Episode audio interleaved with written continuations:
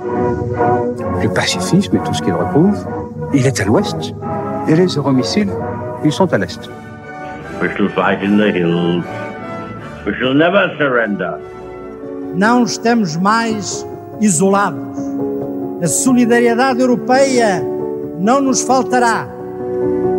Diplomatas, um podcast de análise da atualidade internacional com Teresa de Souza e Carlos Gaspar.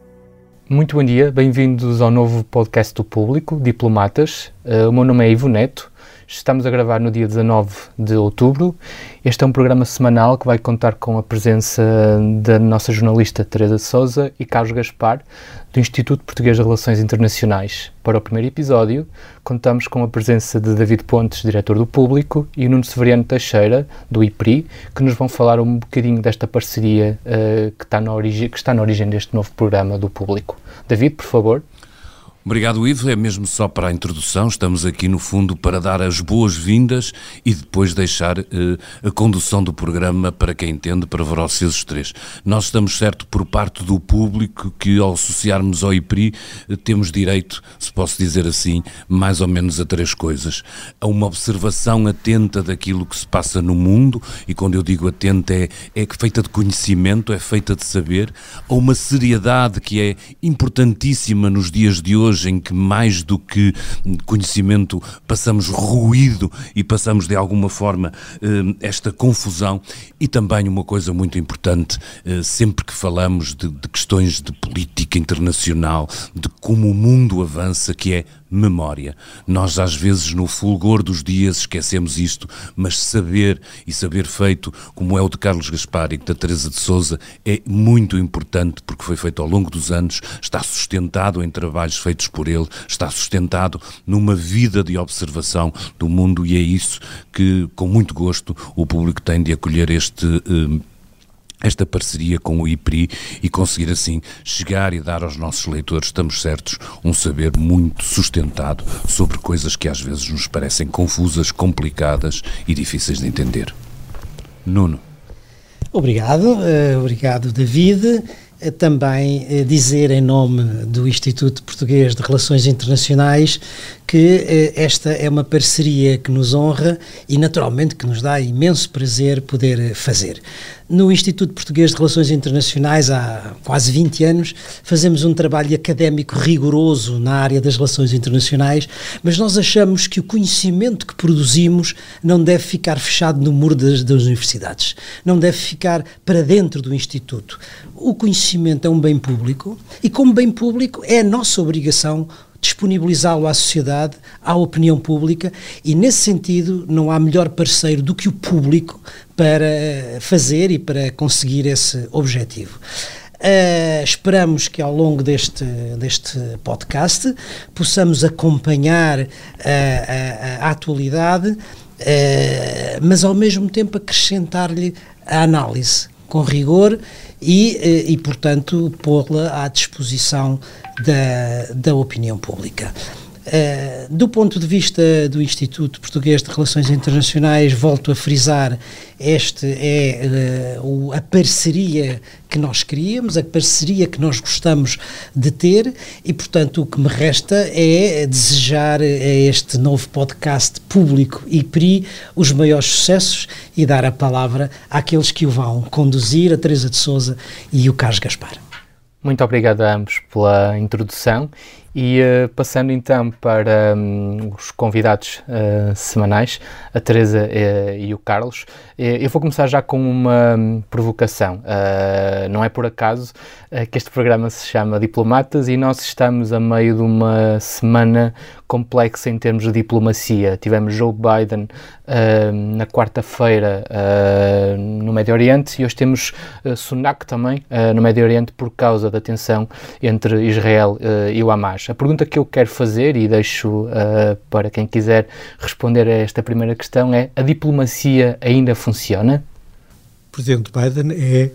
uh, um diplomata. Uh, já o sabíamos, da sua longa carreira, desde que começou no Congresso norte-americano em 1975 e depois como vice-presidente dos Estados Unidos. Ele tem demonstrado as suas qualidades de diplomatas. Primeiro, na crise ucraniana, depois da invasão russa da Ucrânia, ele conseguiu fazer aquilo que ninguém julgava possível, que é manter a unidade uh, das principais potências internacionais que se reúnem no grupo uh, dos sete, manter a unidade uh, na Aliança Atlântica, desenvolver uma nova relação entre os Estados Unidos e a União Europeia, e está a fazer isso há mais de um ano, e agora demonstrou que, além de ser um diplomata, é um diplomata uh, corajoso. E da mesma maneira que foi à, à Ucrânia em plena guerra, agora, uh, uma semana depois do massacre cometido pelo Hamas contra as populações civis em Israel, ele está em uh, Tel Aviv, está em Israel, a falar, a falar com uma voz clara. Nem todos os diplomatas, mesmo os melhores, têm uma voz tão uh, uh, clara. Ele está a falar uh, pelos Estados Unidos, está a falar por Israel e está a falar por todos aqueles que, num sítio ou no outro, lutam pela liberdade e pela paz. E Teresa, neste jogo de diplomacia, se nós aqui elogiamos a presença de Joe Biden, qual é o papel que a União Europeia tem, tem tido neste, neste conflito? como é que avalia a, a prestação dos líderes europeus neste jogo? Uh, ora bem, a posição da União Europeia não é, não pode ser nesta, neste conflito entre Israel e o Hamas, não pode ser, não tem nada de parecido com a posição dos Estados Unidos da América. Os Estados Unidos da América são a única grande potência mundial que pode, apesar de tudo, ter uma influência sobre os atores envolvidos uh, ou a envolver no futuro neste conflito, como ontem ficou eh, como na, na quarta-feira ficou uh, bem provado pela uh, viagem, pela visita do presidente americano a Tel Aviv,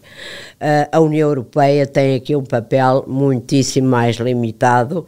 Primeiro, porque a sua voz e a voz da generalidade das suas potências maiores. Não é muito ouvida nesta a, a região, e não é porque nem Israel, nem no mundo árabe, e não é porque, porque a União Europeia tem uma capacidade económica muito grande, pode ajudar em muitos milhões a Palestina, pode colaborar uh, no desenvolvimento económico uh, e na cooperação económica com imensos países árabes, não tem a capacidade militar que a faça ter uma voz que seja ouvida nesta região do mundo.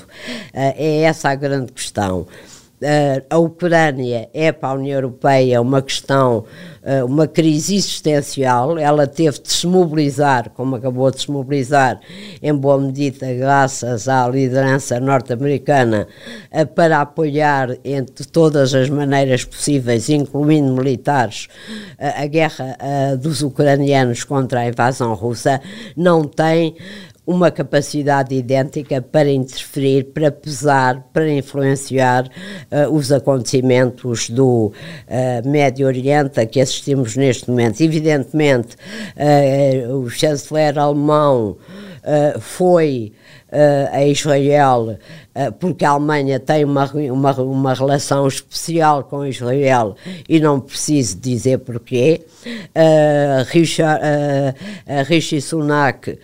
há uma relação histórica uh, do Reino Unido com a Palestina e com Israel. Rishi Sunak é, uma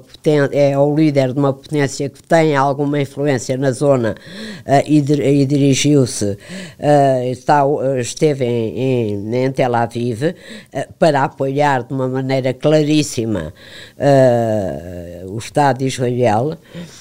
e com uma mensagem muito semelhante à mensagem do presidente americano uh, Mitterrand. Mitterrand. Uh, Macron, peço desculpa, o presidente Macron uh, equacionava na quinta-feira passada a possibilidade de também uh, se deslocar ao Estado de Israel a, sua Ministra dos Negócios Estrangeiros já lá esteve. Uh, eu devo sublinhar que a primeira líder europeia a chegar a Tel Aviv logo a seguir, no dia a seguir ao, aos terríveis massacres uh, contra cidadãos uh, de Israel, foi a Presidente da Comissão Europeia, van der Leyen, Leyen, e até criou alguma polémica, embora eu acho que a sua visita foi oportuna e foi importante naquele momento, eh, mas no seu conjunto a Europa não só porque está dividida, uh, em alguns aspectos uh, na forma como lida com Israel e na forma como lida uh, com os Estados Árabes, porque tem vastíssimas comunidades muçulmanas na maioria dos seus países. E essas comunidades muçulmanas já estão hoje na rua a manifestar-se a favor da Palestina e tantas vezes mesmo a favor do Hamas, uh, porque tem problemas internos e problema de influência internacional, uh, influência externa, não está na melhor posição para pesar muito uh, nas fases subsequentes deste conflito, uh, embora, evidentemente, os seus esforços diplomáticos uh, e a cooperação com os Estados Unidos seja, neste momento, muito importante. Eh, esta questão de, de, uma guerra também ela da, da, da, informação tem sido muito complicado e o exemplo do hospital é o mais próximo. Carlos, como é que nós conseguimos olhar para um evento que está a acontecer uh, quase em live streaming na, nas redes sociais e nós próprios, uh, não só enquanto jornalistas e, e, e, o Carlos um especialista na área, mas enquanto so sociedade assimilar tudo o, o, que está a acontecer? Não sei se é possível. Uh, acho extraordinário como em oito dias uh, o, a questão dominante deixou de ser uh, o massacre dos israelitas, um massacre sem precedentes. Uh, o Hamas matou uh, 1.300 israelitas num dia de, de, de massacres na, em Israel. oito dias depois, a questão é a, a crise, e é uma crise humanitária desesperada em em Gaza. Eu suponho que é a própria questão,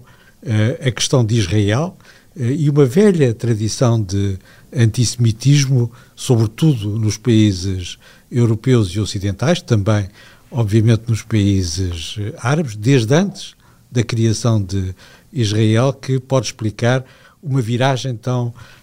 tão extraordinária e tão uh, radical. Mas não é exatamente uma surpresa. O ataque do Hamas a, Israel foi uma surpresa, representa uma mudança de estratégia muito importante. É preciso responder a essa mudança de estratégia com novas estratégias, como a nova estratégia de Israel, a estratégia de Israel para manter a divisão entre o Hamas em Gaza e a Organização de Libertação da Palestina na Cisjordânia falhou, uma nova estratégia dos uh, Estados Unidos. O presidente Biden, uh, quando vai a Israel e quando vai falar uh, à nação norte-americana, a partir de, do Oval Office, está a assinalar uma viragem na estratégia norte-americana que corrige a linha iniciada por Barack Obama, que desistiu, de certa maneira,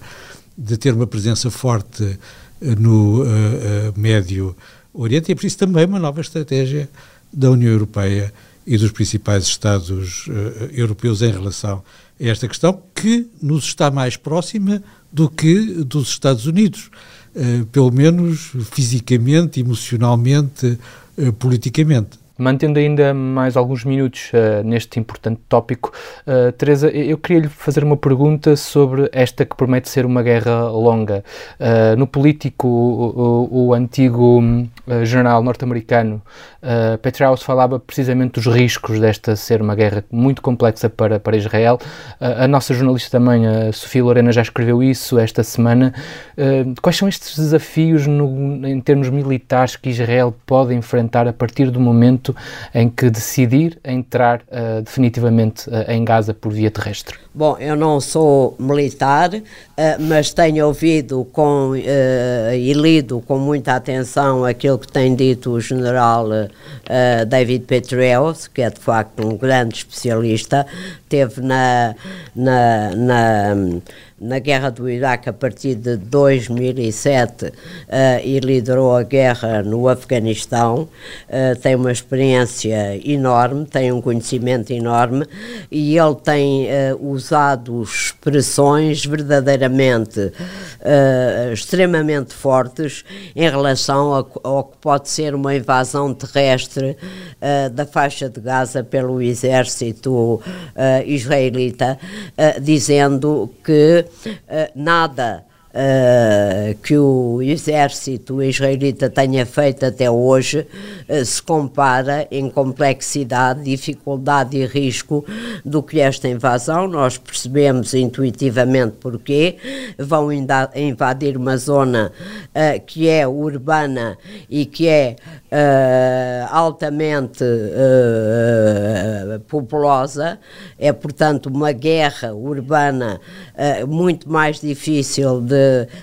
travar do que uma guerra uh, entre exércitos, entre carros de combate, entre artilharia, entre infantaria. Uh, e eu aqui voltava um pouco ao que o Carlos acabou de dizer. Eu creio que na estratégia uh, do Hamas havia dois momentos. O primeiro momento era criar um massacre terrível de civis em Israel coisa que conseguiu e coisa que infelizmente já temos pouco em conta quando analisamos esta realidade, esquecemos um pouco uh, do momento zero desta crise. E, e o segundo a segunda fase uh, da, da estratégia do Hamas era provocar uma reação violenta de Israel, uma intervenção terrestre sobre a faixa de Gaza que levasse àquilo que mais lhe interessa neste momento, que é um banho de sangue na faixa uh, de Gaza para mostrar ao mundo como o Estado israelita é mau e como eles são apenas os defensores do interesse dos palestinianos anos. Ora, é justamente aqui que esta invasão, uh, esta entrada na faixa de, uh, de, Gaza pelas forças de defesa de Israel tem de ser, como tem dito o general Petreus muitas vezes, nestes últimos dias, extremamente cautelosa e eu creio que deve ter sido um dos temas principais uh, das conversas entre o presidente Biden e o primeiro-ministro israelita, justamente para que Israel não caia nesta armadilha e não crie ali uma situação que se torne, quer para o exército uh, israelita, que terá certamente baixas pesadas, quer para a população uh, de Gaza, uh, numa verdadeira, num verdadeiro banho de sangue, que é aquilo que verdadeiramente o Hamas pretende, o Hamas, o Irão e as forças que estão ao lado do Hamas e do Irão e que teriam um impacto enorme sobre as opiniões públicas ocidentais, que, como nós sabemos, e é bom que assim seja, seja, são extremamente sensíveis a tudo aquilo que implica a, a tragédia de vidas humanas concretas que vêm nas televisões a serem disseminadas. Nós vamos quase a meio do nosso programa, vou abrir aqui outra janela temática, eh, pegando mais uma vez numa expressão que a Teresa usou, que foi do esquecimento. De facto, foi uma. Nós vimos logo nas primeiras horas a seguir a, às imagens de, de Israel se tornarem públicas, Zelensky a falar do risco que, de esquecimento do que estava a acontecer no leste europeu. Uh, e esta semana, e é importante nós também neste programa darmos algum tempo a isso, tivemos mais um encontro entre um, Xi e Putin, uh, em que os laços entre a China e a Rússia parecem estar cada vez mais firmes. Carlos, uh, o que é que este encontro representa uh, nesta fase da guerra e, uh, o que é que, e que risco é que representa também este conflito no Médio Oriente para o futuro da Ucrânia? São duas coisas uh, distintas de certa maneira. A cimeira entre uh, o presidente chinês e o presidente russo é quase uma rotina. Eles fazem cimeiras anuais e encontram-se várias vezes em quadros multilaterais patrocinados pela Rússia ou pela China várias vezes por ano. é o que resta ao presidente russo em termos de contactos com personalidades de alto nível, é o seu velho amigo Xi Jinping. a China tem uma aliança com a Rússia e quer demonstrar, e quer demonstrar reiterada e repetidamente, que a ligação entre a China e a Rússia é uma relação uh, forte, é uma parceria estratégica consolidada, como o presidente chinês disse ontem. Uh, temos de enfrentar ameaças comuns. A China e a Rússia têm de enfrentar uma ameaça comum. A ameaça comum a que o presidente chinês se refere é, naturalmente, os uh, Estados Unidos. Para Pequim e para Moscou, os Estados Unidos não desistiram, Washington não desistiu de uh, derrubar, de deitar abaixo o regime comunista na China e o regime autocrático uh, na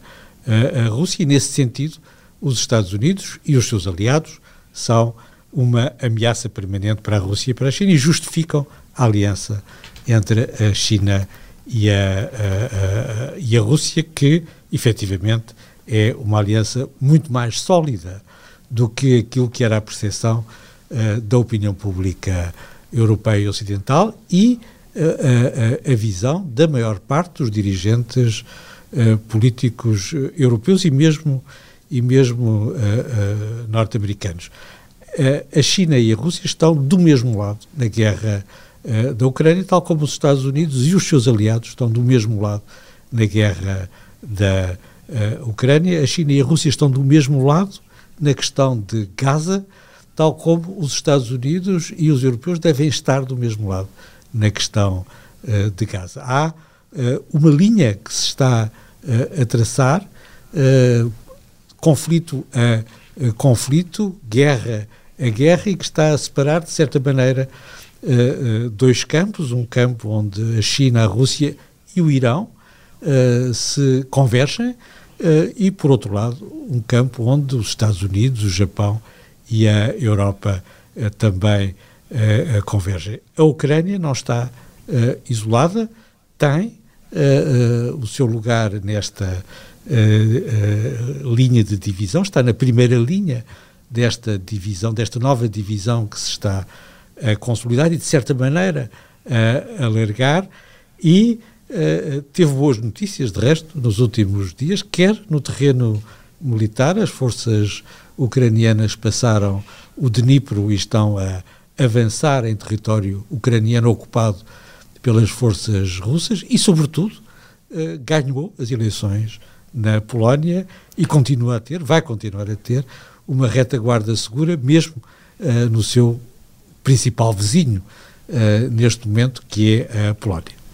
Esse era um dos temas que tinha mais para a frente, iremos lá voltar. Uh, mas, Teresa, queria lhe fazer agora uma pergunta ainda associada a esta questão da, da guerra da Ucrânia. Como é que é possível para uh, Kiev manter uh, presente e com a relevância necessária na agenda internacional este conflito, ao mesmo tempo que temos um conflito a acontecer no Médio Oriente? Como é que, qual, qual é que pode ser a estratégia usada por Kiev para esse fim? É uma estratégia difícil, naturalmente. Uh, houve uma tentativa, como sabemos, uh, do presidente Zelensky, dele próprio se deslocar a uh, Tel Aviv, justamente para mostrar uh, que há uma ligação entre uh, o conflito de Gaza e a guerra na Ucrânia, uh, que o Carlos acaba de descrever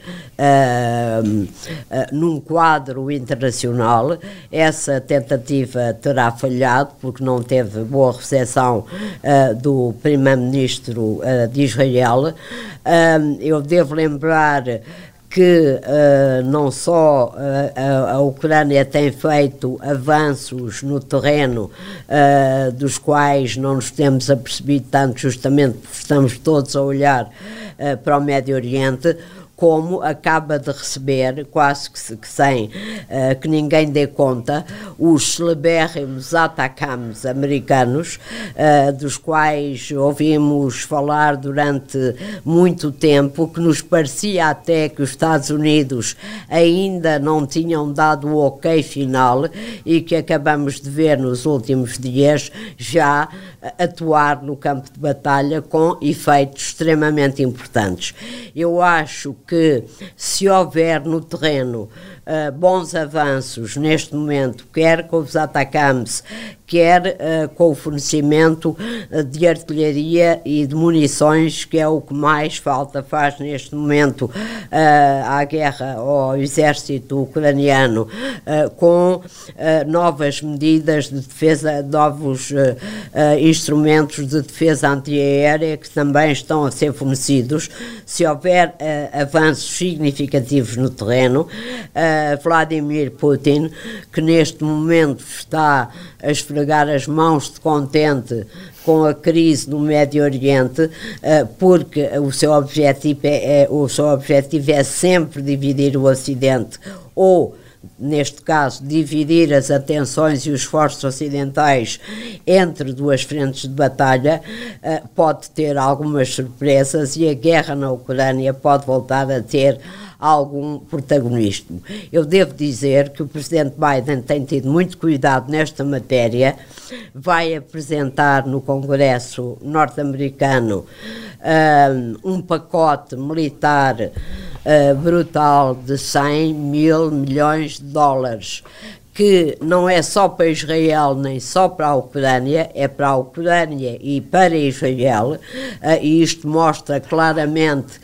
o, o, e, e, e, mostra claramente uh, que os Estados Unidos estão preparados para continuar uh, uh, a manter as duas frentes com, o, com o, os instrumentos militares financeiros necessários para elas continuarem a ser duas frentes seguras em Israel uh, e na Ucrânia. Estes 100 uh, uh, mil milhões de dólares também incluem a capacidade de reforço da presença americana no, na, na região de Taiwan, mostrando também ao povo americano, aos eleitores americanos, que os Estados Unidos continuam a ter capacidade para julgar na frente ucraniana, no Médio Oriente, mas também não descurar a ameaça que a China representa uh, na, em relação a Taiwan. Portanto, há aqui uma demonstração de força que liga estes três vetores da, da, da doutrina de defesa norte-americana e tudo isto, evidentemente, com a evolução uh, da, da, do conflito no Médio Oriente, com a evolução uh, da guerra na Ucrânia, faz-nos acreditar que nem os Estados Unidos nem os governos europeus vão, durante muito tempo, deixar de chamar a atenção para aquilo que é decisivo para o mundo para a ordem internacional e, sobretudo, para a União Europeia, para a Europa, uh, que se trava hoje na Ucrânia. Pegando no tópico que o Carlos estava, estava a falar há, ah, há pouco, nós tivemos no, no, fim de semana passado umas eleições na Polónia que, uh, como disse o Carlos, são umas boas notícias para, para a Ucrânia. O, a Foreign Affairs tem Europa. uma análise muito para, para a Europa e para a Ucrânia, exatamente. A Foreign Affairs tem uma análise muito interessante que foi publicada na quarta-feira sobre o poder um, que estas eleições podem pode ter, uh, na, de facto, na, na, Europa, da forma como a Europa pode beneficiar uh, deste, do possível novo governo que, que Varsóvia uh, terá. Carlos, o que é que acha que vem por aí e porquê é que isto, de facto, é, são boas notícias para, para a Europa e para o Ocidente? São boas notícias porque mostram que a vaga populista está em uh, recessão. na Polónia, como noutros países europeus, e isso é particularmente importante na contagem decrescente para as eleições presidenciais norte-americanas. por outro lado, há aqui uma possibilidade de ultrapassar a polarização extrema que tem dominado a política interna na Polónia, que começa condicionar a sua política uh, externa e encontrar uma fórmula em que um presidente uh, do partido uh, da Lei e da Justiça e a plataforma cívica com o novo primeiro-ministro Tusk, que há de lá chegar depois deste processo complicado de escolha do novo governo e da formação de uma coligação parlamentar, esta dupla entre um presidente de direita e um de centro-direita e um primeiro-ministro de centro-esquerda possa reconstituir uma posição mais equilibrada, mais afirmativa e mais dinâmica da Polónia, quer na sua política de integração europeia, quer na sua relação uh, com a Ucrânia e na sua política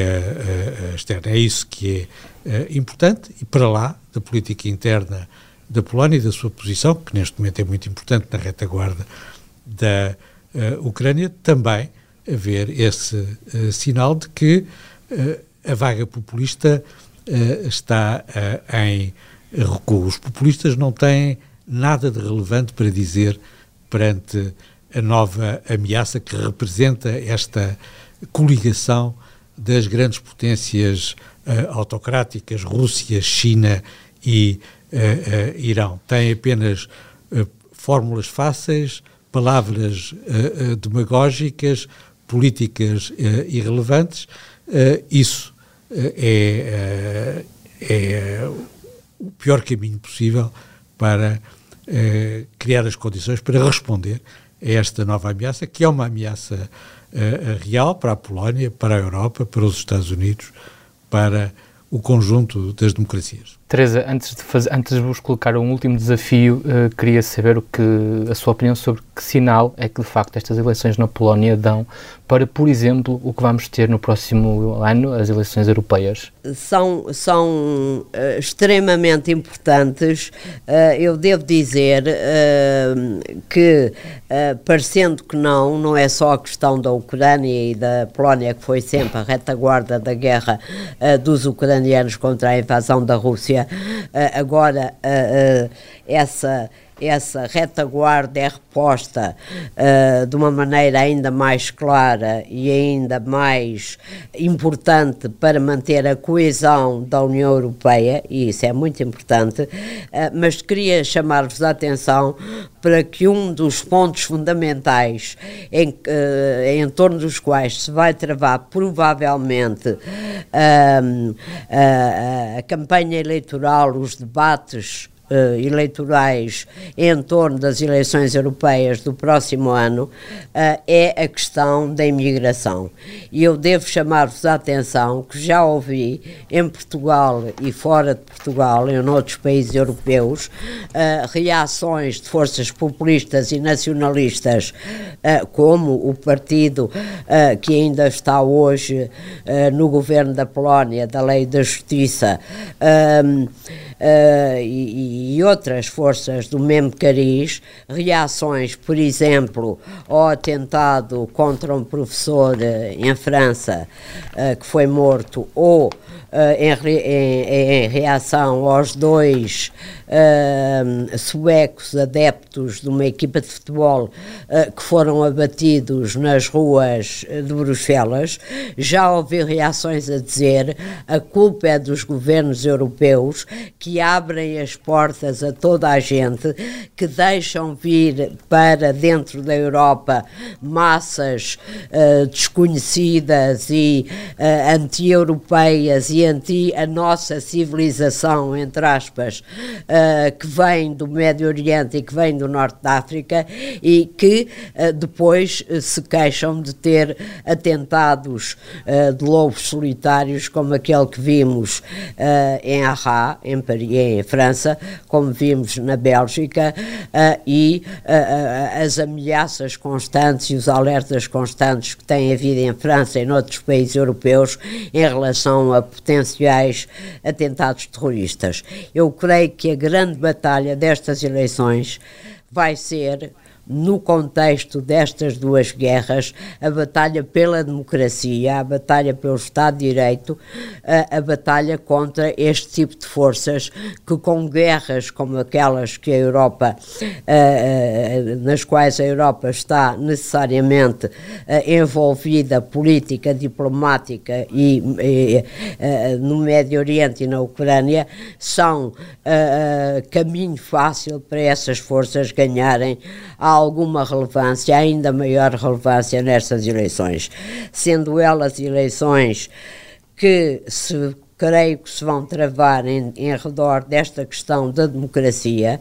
Uh, creio que esta vitória na Polónia é extremamente importante. Uh, temos, uh, podemos, enquanto vimos a vitória de, de Donald Tusk na Polónia, vimos Vítor Orbán a cumprimentar efusivamente em Pequim uh, o líder uh, russo Vladimir Putin uh, e o líder chinês Xi Jinping e a, e a pôr-se ao lado um primeiro-ministro europeu e pôr-se ao lado das suas posições, quer em relação à guerra da Ucrânia, quer mais mitigadamente em relação ao conflito do Médio Oriente, e vimos como este tipo de forças podem ser extraordinariamente perigosas para minar a democracia, o Estado de Direito, a coesão interna, os objetivos políticos da União Europeia. Antes de nos despedirmos dos nossos ouvintes, eu queria deixar aqui um desafio aos dois convidados. Certamente quem nos ouve uh, reparou que temos uns sons muito curiosos no, no, início, de pessoas muito conhecidas, e eu gostava que nos ajudassem a explicar o porquê desta escolha. A escolha das palavras de Churchill, num momento particularmente dramático da, no princípio da Segunda Guerra Mundial, em que a Inglaterra está sozinha contra a Alemanha nazi, que acaba de ocupar a França e domina uh, todo o continente uh, uh, europeu, é, é, de, é ditada pela, pelas virtudes da adversidade. É perante a adversidade que nós temos que mostrar coragem, determinação e capacidade de uh, responder aos desafios, mesmo quando eles parecem uh, impossíveis de uh, enfrentar. Foi isso que Churchill fez, a sua lição continua válida quando temos que enfrentar a Rússia, a China, o Irão, a guerra na Ucrânia, a guerra no Nagorno-Karabakh ou a, a, a, a guerra em Gaza. Teresa, ainda o François Mitterrand e o Mário Soares querem nos dar esse contexto? Uh, quer dizer, o doutor Mário Soares é relativamente simples. Uh, Mário Soares é olhado hoje por, uh, pela generalidade do povo português como o fundador da democracia portuguesa e o grande obreiro da nossa caminhada em direção à União Europeia. nós sabemos a importância uh, que a União Europeia teve uh, para a consolidação da democracia portuguesa. A, própria consolidação da democracia para evitar qualquer espécie de desvios de uma democracia europeia parlamentar, liberal, um Estado de Direito. Uh, e uh, como foi importante para o nosso próprio desenvolvimento, esse momento histórico, decisivo, que marcou o nosso futuro a partir daí, que foi a adesão, do, a assinatura da, do Tratado de Adesão à União Europeia no dia 12 de junho de 1985, no Mosteiro de Jerónimos, pareceu-me uma boa maneira também de situarmos o nosso programa nessa uh, continuidade. Uh, Mitterrand era um líder, eh, foi o presidente da França durante muito tempo, era o líder do Partido Socialista, conseguiu ganhar dois mandatos, rompendo com o domínio do centro-direita na política francesa praticamente desde a fundação da Quinta República pelo general de Gaulle,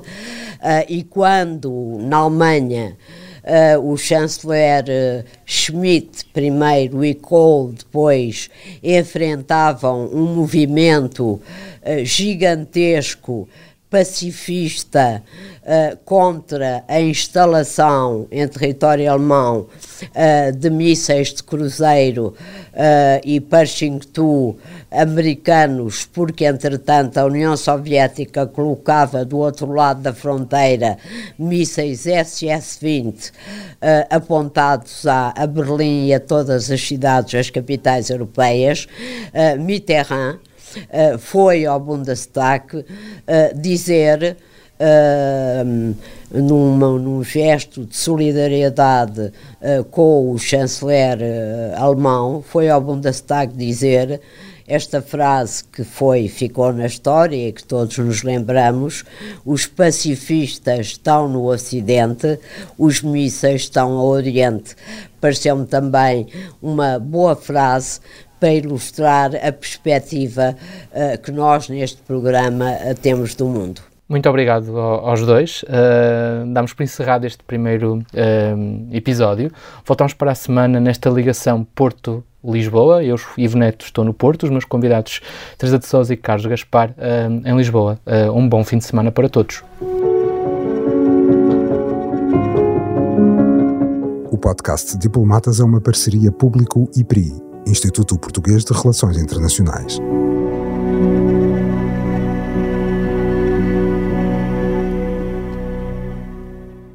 A Toyota acredita que cada boa conversa conta para inspirar avanços, assim como cada inovação e iniciativa. Conheça as histórias que nos inspiram a irmos mais além em Toyota.pt.